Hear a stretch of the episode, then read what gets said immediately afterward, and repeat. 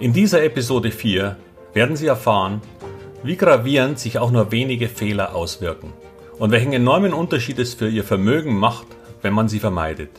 Allein dadurch werden Sie weit über 90 Prozent aller Anleger hinter sich lassen.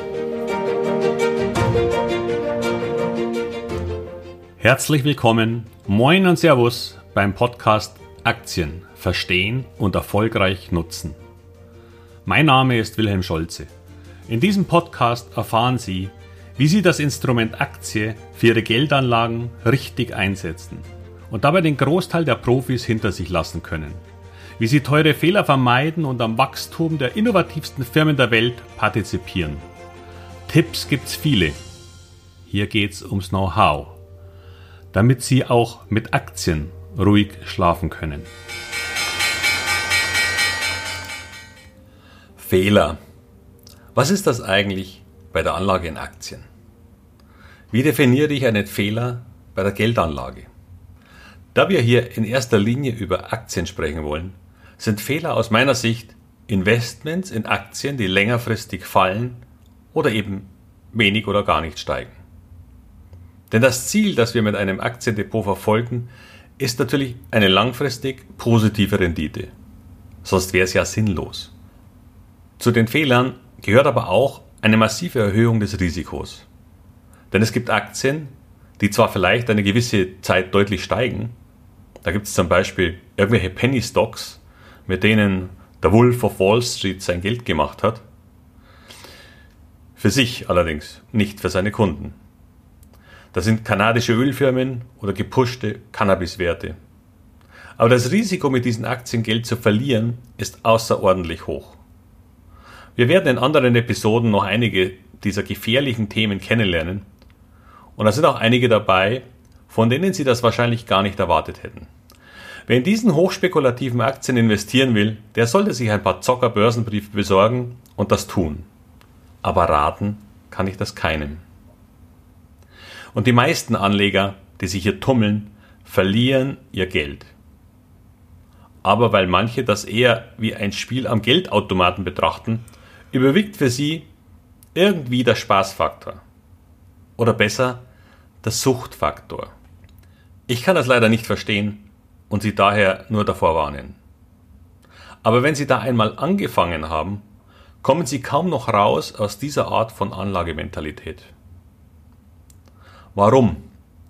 Weil die Bewegungen dieser Aktien manchmal prozentual absurd hoch sind. Und wenn Sie dann einmal mit einer Aktie 50% gewonnen haben und danach mit den nächsten beiden Investments 80% verloren, dann interessieren sie quasi langweilige Aktien nicht mehr.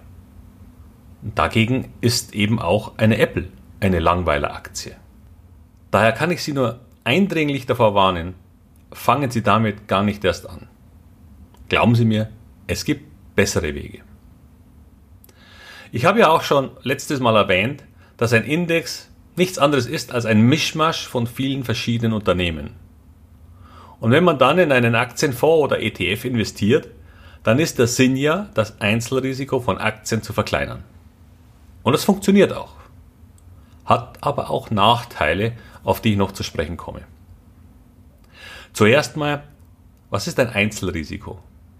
Sie nehmen Ihr gesamtes liquides Erspartes und stecken es in eine oder sehr wenige Aktien.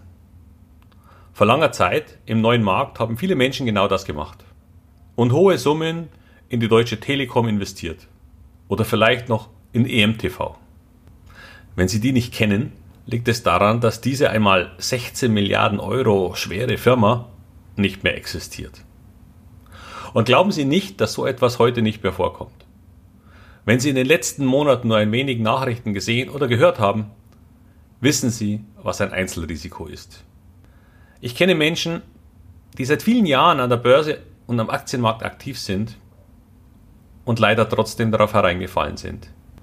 Da gibt es dann eine große DAX-Aktie, die schwer am Markt verloren hat und auf die man hofft, dass sie sich wieder erholt. Um einen schnellen Gewinn zu machen. Tja, leider war das Wirecard. Ein DAX-Wert seit kurzem der Höchstkurs war tatsächlich bei 199 Euro im September 2018 Und bereits da gab es die Vorwürfe der Financial Times. Immer wieder. Und auch nicht das erste Mal, denn schon im Jahr 2016 gab es mal Probleme und rund zehn Jahre davor auch schon. Na jedenfalls fiel die Aktie irgendwann in 2019 das zweite Mal auf Kurse von rund 100 Euro. Und da sie sehr volatil war, hofften manche, dass sie sich wieder erholt und vielleicht auf 150 steigen würde. Das Management hat ja auch immer wieder beteuert, dass alles in bester Ordnung ist. Tja, ich kenne jemanden, der steckte knapp die Hälfte seines liquiden Vermögens in diese Aktie. Und wir sprechen von einem sechsstelligen Betrag. Mit Glück kam er noch bei 15 Euro aus der Aktie raus. Wenn man von Glück sprechen kann, wenn man gerade 85% mit einer Aktie verloren hat. Fast 50% der Ersparnisse verschwanden in wenigen Tagen. Dabei sollten doch nur einmal schnell 30 oder 40% bei einer Erholung drin sein. Ich kann Sie nur beschwören, so etwas niemals zu tun. Hier gab es gleich mehrere Fehler, die ich in dieser Episodenreihe ansprechen werde. Vor allem auch psychologische. Wirecard war ein Spezialfall, keine Frage, wenn auch bei weitem nicht der einzige. Denn Sie kennen selbst garantiert diverse Namen von Firmen, die heute nicht mehr am Aktienmarkt existieren. Firmen, deren Ende absehbar war, wenn man ein wenig aufgepasst hat. Firmen, die auch einmal im DAX waren. Nur ein Beispiel war Karstadt Quelle, später Akandor. Aber es gibt leider viele davon. Ich will versuchen, sie erkennen zu lassen, wie man das rechtzeitig sieht. Denn das simple Geheimnis, besser als die Fonds zu sein, liegt schon darin, die größten Verlierer wegzulassen. Und ja, ich weiß, das wird nicht immer gelingen. Sie werden auch mal in einem solchen Unternehmen Geld investiert haben. Und wie ich hoffe, und versuche ihnen zu zeigen, viel seltener, so dass es ihrem Vermögen nicht massiv schadet. Aber jetzt will ich Ihnen demonstrieren, warum Fehlervermeidung so ungemein wichtig für die Entwicklung Ihres Depots ist. Viel wichtiger, als Sie vielleicht glauben und wichtiger, als eine tolle Aktie zu finden. Lassen Sie uns einmal die Annahme treffen, dass zwei Anleger je ein Aktiendepot mit 10 Aktien haben. Davon erreicht Anleger A in einem Jahr folgende Renditen. Er hat fünf Aktien, die laufen mit 10% und das ist gut. Er hat zwei Aktien, die machen 15% in dem Jahr. Schön. Und weitere zwei Aktien, die machen sogar 30. Sehr gut. Und eine Aktie schießt den Vogel ab und steigt um 50%. Wow. Ich denke, mit so einer Performance bzw. Rendite wären Sie für dieses Jahr extrem zufrieden. Die Gesamtrendite dieses Aktiendepots läge nun bei 19%. Wie gesagt, ein sehr gutes Jahr, aber überhaupt nicht unmöglich. Nun nehmen wir ein zweites Depot eines bekannten B, der eine relativ ähnliche Strategie hat, aber ein paar höhere Risiken fuhr und Folgendes erreichte. Und sieben Aktien davon sind völlig identisch. Also hat er ebenfalls fünf Aktien, die 10% machen. Und er hat ebenfalls noch zwei Aktien, die 15% machen. Und die achte Aktie erreicht sogar 70 statt der 50% von Anleger A. Aber nun kommt's. Bei zwei Aktien hat er eben in irgendwas reingelangt, was nicht so gut geklappt hat. Und diese beide verlieren rund 80% Loser, weil verschiedene Fehler gemacht worden sind. Möglicherweise Hotstocks gekauft. Auf Börsentipps zu hören, die ohne sich das genauer anzuschauen. Hippe Branchen wie Cannabis oder andere, die mal hoch gepusht worden sind und er kam sehr spät hinein, als der ganze Hype mehr oder weniger wieder vorbei war. Und auf noch diverse andere Dinge, die passieren können und in die wir in dieser Podcast-Reihe auch eingehen werden, damit Sie diese Fehler nicht machen. Nochmal, dieses Depot war zu 70% identisch und hatte sogar eine Aktie, die mit 70% plus besser war als die vom ersten Anleger. Aber durch diese beiden Fehler lag der Gesamtwert dieses Depots und die Entwicklung dieses Depots bei minus einem Prozent statt der 19 Prozent von Anleger A. Wenn wir diese beiden Depots nun für 10 Jahre wiederholen würden, dann würde sich Depot A auf rund den 5,7-fachen Wert erhöhen. Der Anleger hätte also aus seinem Einsatz von sagen wir 100.000 Euro 570.000 Euro gemacht. Anleger B der mehr erreichen wollte, indem er auf ein paar riskante Wetten gesetzt hat, hat knapp 10% weniger als zu Beginn und landet bei ca. 90.500 Euro. Obwohl er in 80% aller Aktien dasselbe oder sogar mehr erzielt hat. Ich weiß, die Zahlen scheinen etwas hoch zu sein, aber in Realität sind sie das gar nicht unbedingt. Und auch wenn Sie bei den Gewinndepot nur die Hälfte ansetzen, kämen immerhin noch knapp 250.000 Euro heraus nach 10 Jahren. Und ich will das gar nicht mal für einen noch längeren Zeitraum wie 20, 25 Jahre hochrechnen. Sie sollen aus diesem Beispiel nur erkennen, wie unglaublich wichtig es ist, die Loser zu vermeiden.